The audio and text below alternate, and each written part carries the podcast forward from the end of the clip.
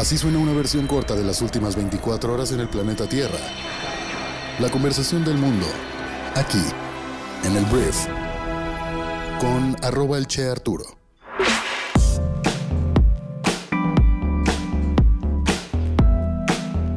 Hola, muy buenos días, bienvenidas y bienvenidos a esto que es el Brief para este miércoles 2 de marzo. Yo soy Arturo Salazar, soy tu anfitrión y también uno de los fundadores de Briefy y te doy la bienvenida a este programa en el cual te vas a informar con las noticias más importantes de México y el mundo en unos cuantos minutos. Entonces, gracias por estar aquí y comenzamos. Comenzamos con esto que es el Brief. Vamos a hablar de México y vamos a empezar hablando de el señor Andrés Manuel López Obrador. Porque ayer Andrés Manuel pues tomó ya una postura, decidió que en nuestro país todos nosotros tomamos una postura en la cual no vamos a tomar ninguna represalia económica en contra de Rusia por los ataques a Ucrania. Entonces señaló que quiere que haya condiciones para poder hablar con ambas partes en conflictos y descartó que haya tenido alguna conversación con el presidente de Rusia, Vladimir Putin, o con el de Ucrania, Volodymyr Zelensky. Lo que dijo AMLO, tomando una postura neutral, que yo creo que es peor que tomar una postura en contra, es que nosotros como México no vamos a tomar represalias del tipo económico porque queremos tener buenas relaciones con todos los gobiernos del mundo y queremos estar en condiciones de poder hablar con las partes en conflicto. Andrés Manuel pone a nuestro país entonces en una postura neutral y después, con lo que dijo acerca de Twitter que ahorita te comento, incluso pareciera ser que está un poco a favor de Rusia. En conferencia de prensa el mandatario se pronunció en contra de la censura de medios de información rusos y pidió a Twitter aclarar las denuncias de bloqueos de cuentas a quienes tienen una opinión o lo consideran favorable a Rusia. Ojalá Twitter aclare ese asunto. Es una especie de fichaje por la opinión que tiene la gente. No sé si sea cierto, desde ayer hay denuncia de quien tiene una opinión de este conflicto y lo consideran favorable a Rusia, lo tachan o le ponen una leyenda en su cuenta. Eso es censura. Yo creo que Andrés Manuel ayer salió de la mañanera con la boca, neta, la boca llena de sangre, mordiéndose la lengua. Por esto que Twitter está censurando a la gente que está en contra de Rusia. Qué, extraño Andrés Manuel. Pero bueno, López Obrador reiteró que está en contra de las invasiones y que México ya fijó su postura en el Consejo de Seguridad de las Naciones Unidas. Agregó que se está promoviendo que la ayuda humanitaria llegue a Ucrania a través de la ONU. Entonces, está muy extraña la declaración de AMLO. Y el presidente pues sigue sin comprender que Twitter hace lo que se le da la gana. Es una empresa que tiene unas políticas y tiene ya definidos internamente a quién censura y a quién no y sus razones tendrá. Pero esa es la postura de México económicamente hablando ante Rusia y Ucrania. En el siguiente tema que quiero hablar todavía del presidente Andrés Manuel López Obrador es que a solo 40 días de la consulta para la revocación de mandato, que es en el mes de abril, el presidente recibió ayer en Palacio Nacional a integrantes de la dirigencia de Morena. En el encuentro participaron el líder nacional del partido, Mario Delgado, y la secretaria general, Citlali Hernández, así como integrantes del Consejo Nacional como Rafael Barajas y Pedro Miguel. Atención aquí, esta es la segunda ocasión en solo una semana que el mandatario federal se reúne con integrantes de la cúpula morenista en oficinas públicas y horarios laborales. El pasado 22 de febrero López Obrador no solo recibió a Mario Delgado, sino también al senador Alejandro Peña, responsable de la conformación de los comités de defensa de la Cuarta Transformación. En los hechos, esas estructuras han sido creadas por Morena justamente para promover el ejercicio de revocación de mandato que está programado para el 10 de abril. Entonces, este martes también acudió a Palacio Nacional Clara Brugada, alcaldesa de Iztapalapa, una zona identificada como el principal bastión morenista de la Ciudad de México, y los periodistas hicieron las preguntas incómodas a Mario Delgado, porque al ser entrevistado al salir de la reunión, Delgado solo refirió que en el encuentro estuvo presente el secretario de Gobernación Adán Augusto López y que se abordó de manera general un análisis sobre la situación del país, que se me hace la respuesta más genérica y chafa que se pueda eh, pues dar. ¿Por qué esto lo estoy llamando genérico y chafa? porque se está hablando de que estas reuniones están siendo para movilizar a la base morenista, a los acarreados, para que vayan a votar para que Andrés Manuel se quede en el poder en, la próxima revocación de mandato. Entonces se le preguntó directamente, ¿algún tema sobre la revocación? Se le preguntó, no, términos generales de la situación política del país, o sea, desviando la pregunta. ¿Movilizarán bases? Le preguntaron específicamente, no, la gente sola se organiza, así como la protesta que hubo hace algunos días en el Palacio a la que llegaron 500 personas. Solitos se organizaron 500 personas. Entonces, restringidos por la legislación vigente, ni el presidente ni Morena pueden promover abiertamente la participación en el ejercicio de revocación de mandato y pues esto la neta, la neta, perdón si tú eres muy pro AMLO, pero suena mucho a que estas dos reuniones tan seguidas es una planeación para movilizar bases para que la gente vaya y vote a favor de que Andrés Manuel López Obrador se quede en el puesto. Y cabe aclarar, yo no estoy en contra de la revocación de mandato de la encuesta. Estoy un poco en contra de que la haya eh, promovido el mismo gobierno, cuando normalmente este tipo de figuras están hechas para que la ciudadanía pues haga estas consultas, no el mismo gobierno, porque al final si la hace el gobierno suena que es un auto-like, es como vengan a votar y refrendar que soy popular. Y ahí es donde yo creo que esto se enturbia, yo creo que no es lo que debería ser, pero bueno, va a suceder y pues ayer se volvieron a reunir los dirigentes de Morena para tratar las cuestiones políticas que vive el país. Ahora vamos a hablar de la jefa de gobierno de la Ciudad de México, Claudia Sheinbaum, que ayer hizo un llamado para que las manifestaciones del 8 de marzo, por el Día Internacional de la Mujer, se realicen de manera pacífica, porque, dijo, convencen más que los actos violentos.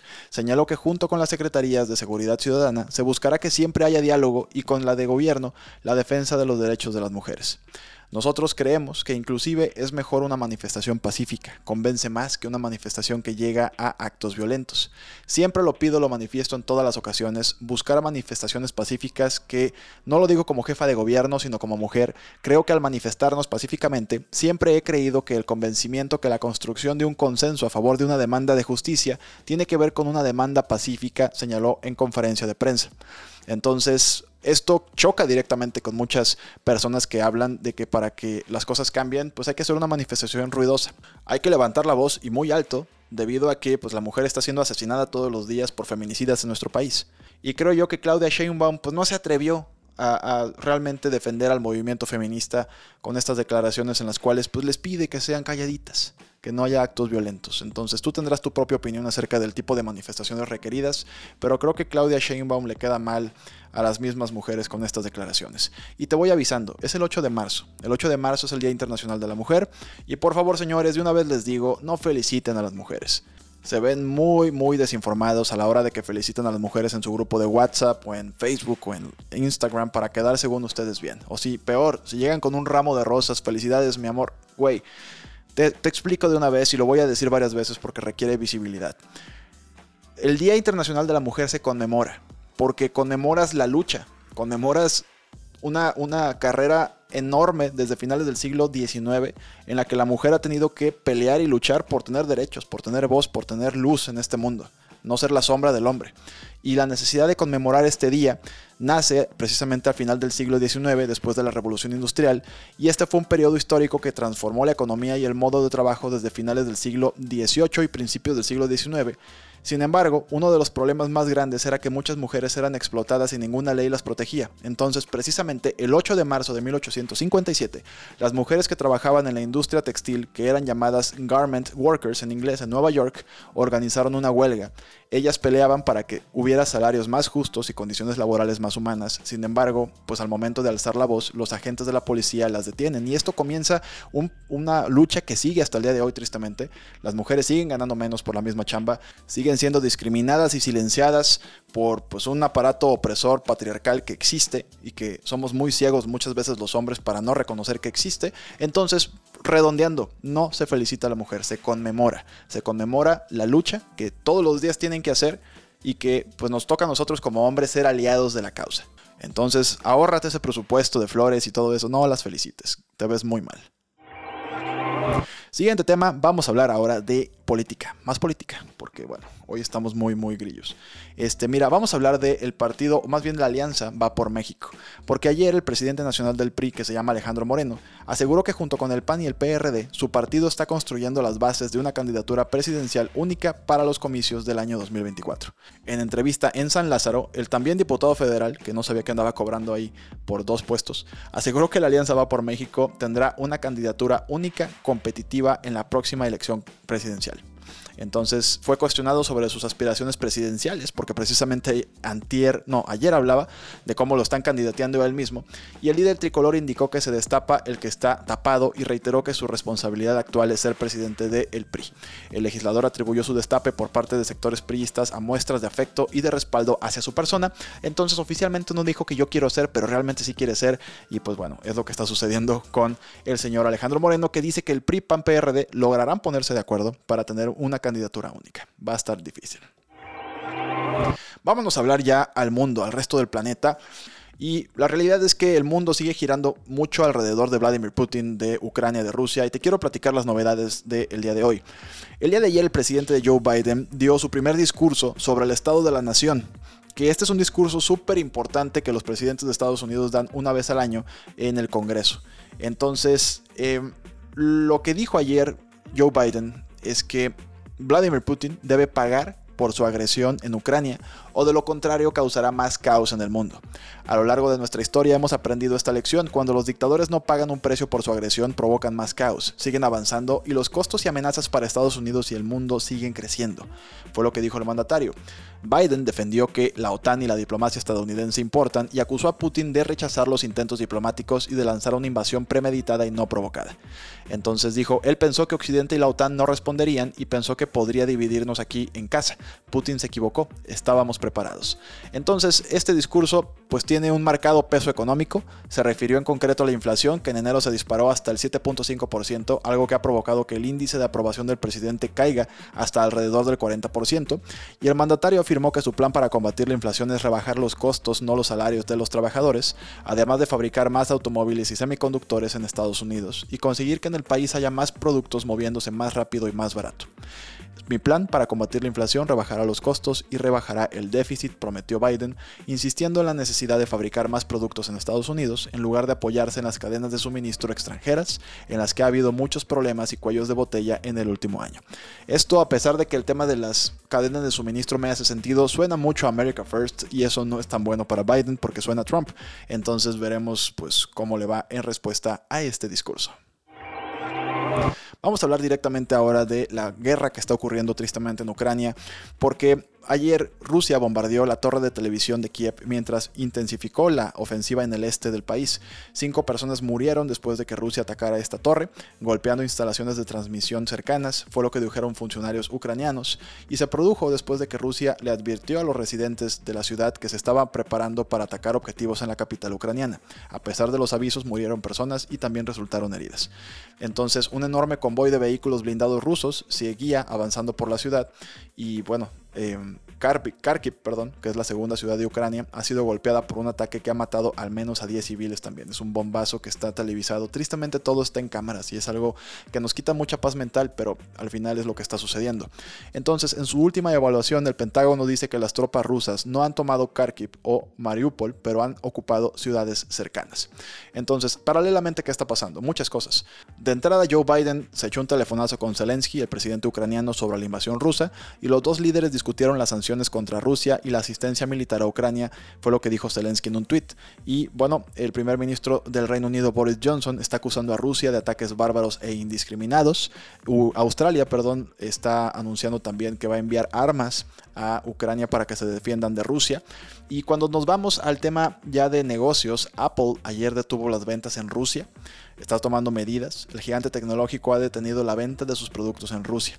La compañía también ha limitado un sistema de pagos que es Apple Pay y otros servicios, incluido el seguimiento de tráfico en vivo, según la agencia de noticias Reuters. Por su parte, Google eliminó el medio de comunicación estatal ruso RT de su herramienta de búsqueda de noticias y ya había restringido los sitios de noticias financiados por el gobierno ruso de la publicidad y el uso de algunas funciones en YouTube, que bueno, es su plataforma de videos. Entonces, por su parte, Zelensky, el presidente de Rusia, pues exigió la paralización de inmediato de los ataques, la expulsión de Rusia de la ONU y que ningún país adquiriera recursos al régimen de Vladimir Putin. Que eso más o menos ya está pasando. O sea, las, sanciones económicas a Rusia están siendo... O sea, yo no entiendo cómo Rusia va a sobrevivir a esto. Me, me, queda claro que tiene mucho territorio y tiene aliados también. Por ejemplo, Nicolás Maduro. Ayer ratificó su firme apoyo a Rusia en conversación con Putin, Nicolás Maduro, el presidente de Venezuela, lo cual ni me sorprende ni le ayuda mucho a Rusia realmente que lo apoye Venezuela por el contexto político que está alrededor de la dictadura de Nicolás Maduro. Entonces, esto es lo que está sucediendo. La guerra sigue. Hay, una, hay un peso militar grandísimo de Rusia sobre la capital ucraniana que probablemente cuando estés escuchando esto ya hayan pasado cosas y te voy a reportar lo que haya ocurrido el día de mañana. Vamos a hablar de negocios y voy a hablar de Jeep, porque esta icónica marca de vehículos todoterreno ayer reveló las primeras imágenes de su primera SUV eléctrica. La compañía no compartió ningún otro detalle o incluso el nombre del vehículo, pero confirmó que el nuevo vehículo eléctrico se lanzará en el año 2023. Jeep ha tardado más en adoptar la electrificación en comparación con muchas de sus rivales, y bueno, el fabricante de automóviles ha lanzado versiones híbridas enchufables de sus SUVs Wrangler y Grand Cherokee, y planea una versión todoterreno de Grand Cherokee, el Trailhawk, que también viene con un motor híbrido, pero este es su primer SUV totalmente eléctrico que eh, no es tal cual un Jeep, o sea, no es, no es tal cual el todoterreno que se le quitan las puertas, pues ese no. El Wrangler, pues es más bien algo que se parece más a las Compass. Más pequeño, pero muy bonito. Está bonita la camioneta y bueno, Jeep se va al mundo eléctrico. Hablemos de deportes porque ayer salió un chisme gigante que tiene que ver con el jugador francés del Paris Saint Germain, Kylian Mbappé, porque el PSG al parecer quiere dar un golpe de autoridad sobre la mesa y pues no nos referimos a vencer al Real Madrid en la Champions League en la vuelta de los octavos de final, lo que el conjunto parisino quiere es retener a Kylian Mbappé en sus filas y prepara una oferta muy grande. De acuerdo con el diario AS, el PSG tiene a su disposición una millonada de dinero para retener a Mbappé en el equipo y que no se vaya como jugador libre el primero de julio porque su contrato con el club parisino termina el 30 de junio. Entonces el PSG recibió buenas noticias desde Qatar porque le han dado luz verde para ofrecerle muchísimo dinero a la Tortuga Ninja para que no se vaya del equipo. Entonces los padres del astro francés tendrían sobre la mesa una oferta inigualable. De inicio el PSG le ofrece a Mbappé una prima de fidelidad por eso de mantenerse en el equipo y renovar su contrato, de 200 millones de euros brutos, 100 millones netos, ahí nada más humildemente, además de toda la millonada que se embolsaría solo por renovar con el PSG, el club le ofrecería de 2 a 3 años de contrato y 53 millones de dólares por temporada, y también habría una cláusula después del segundo año de contrato en el que Kylian Mbappé pudiera negociar su salida si ambas partes están de acuerdo. Entonces el PSG pues hizo un último movimiento antes de que el Madrid se haga con la tortuguita y veremos pues depende a dónde quiera ir este hombre. Al Paris Saint Germain se queda o a Madrid, a la Casa Blanca. Muy bien, esta fue la conversación del mundo para el día de hoy. Muchas gracias por escuchar este programa y por compartirlo con tus amigos y familiares. Te recomiendo que te descargues Briefy, nuestra aplicación móvil, donde vas a poder encontrar de entrada el brief pero de negocios que se llama Kashink. Vas a poder encontrar también podcasts sobre libros resumidos para desarrollar tus habilidades de negocios, para desarrollar tu inteligencia emocional. Entonces descarga nuestra aplicación móvil y prueba nuestra plataforma durante 15 días totalmente gratis. Por lo pronto, una vez más te agradezco estar aquí y nos escuchamos el día de mañana en la siguiente edición de esto que es el brief. Yo soy Arturo. Adiós.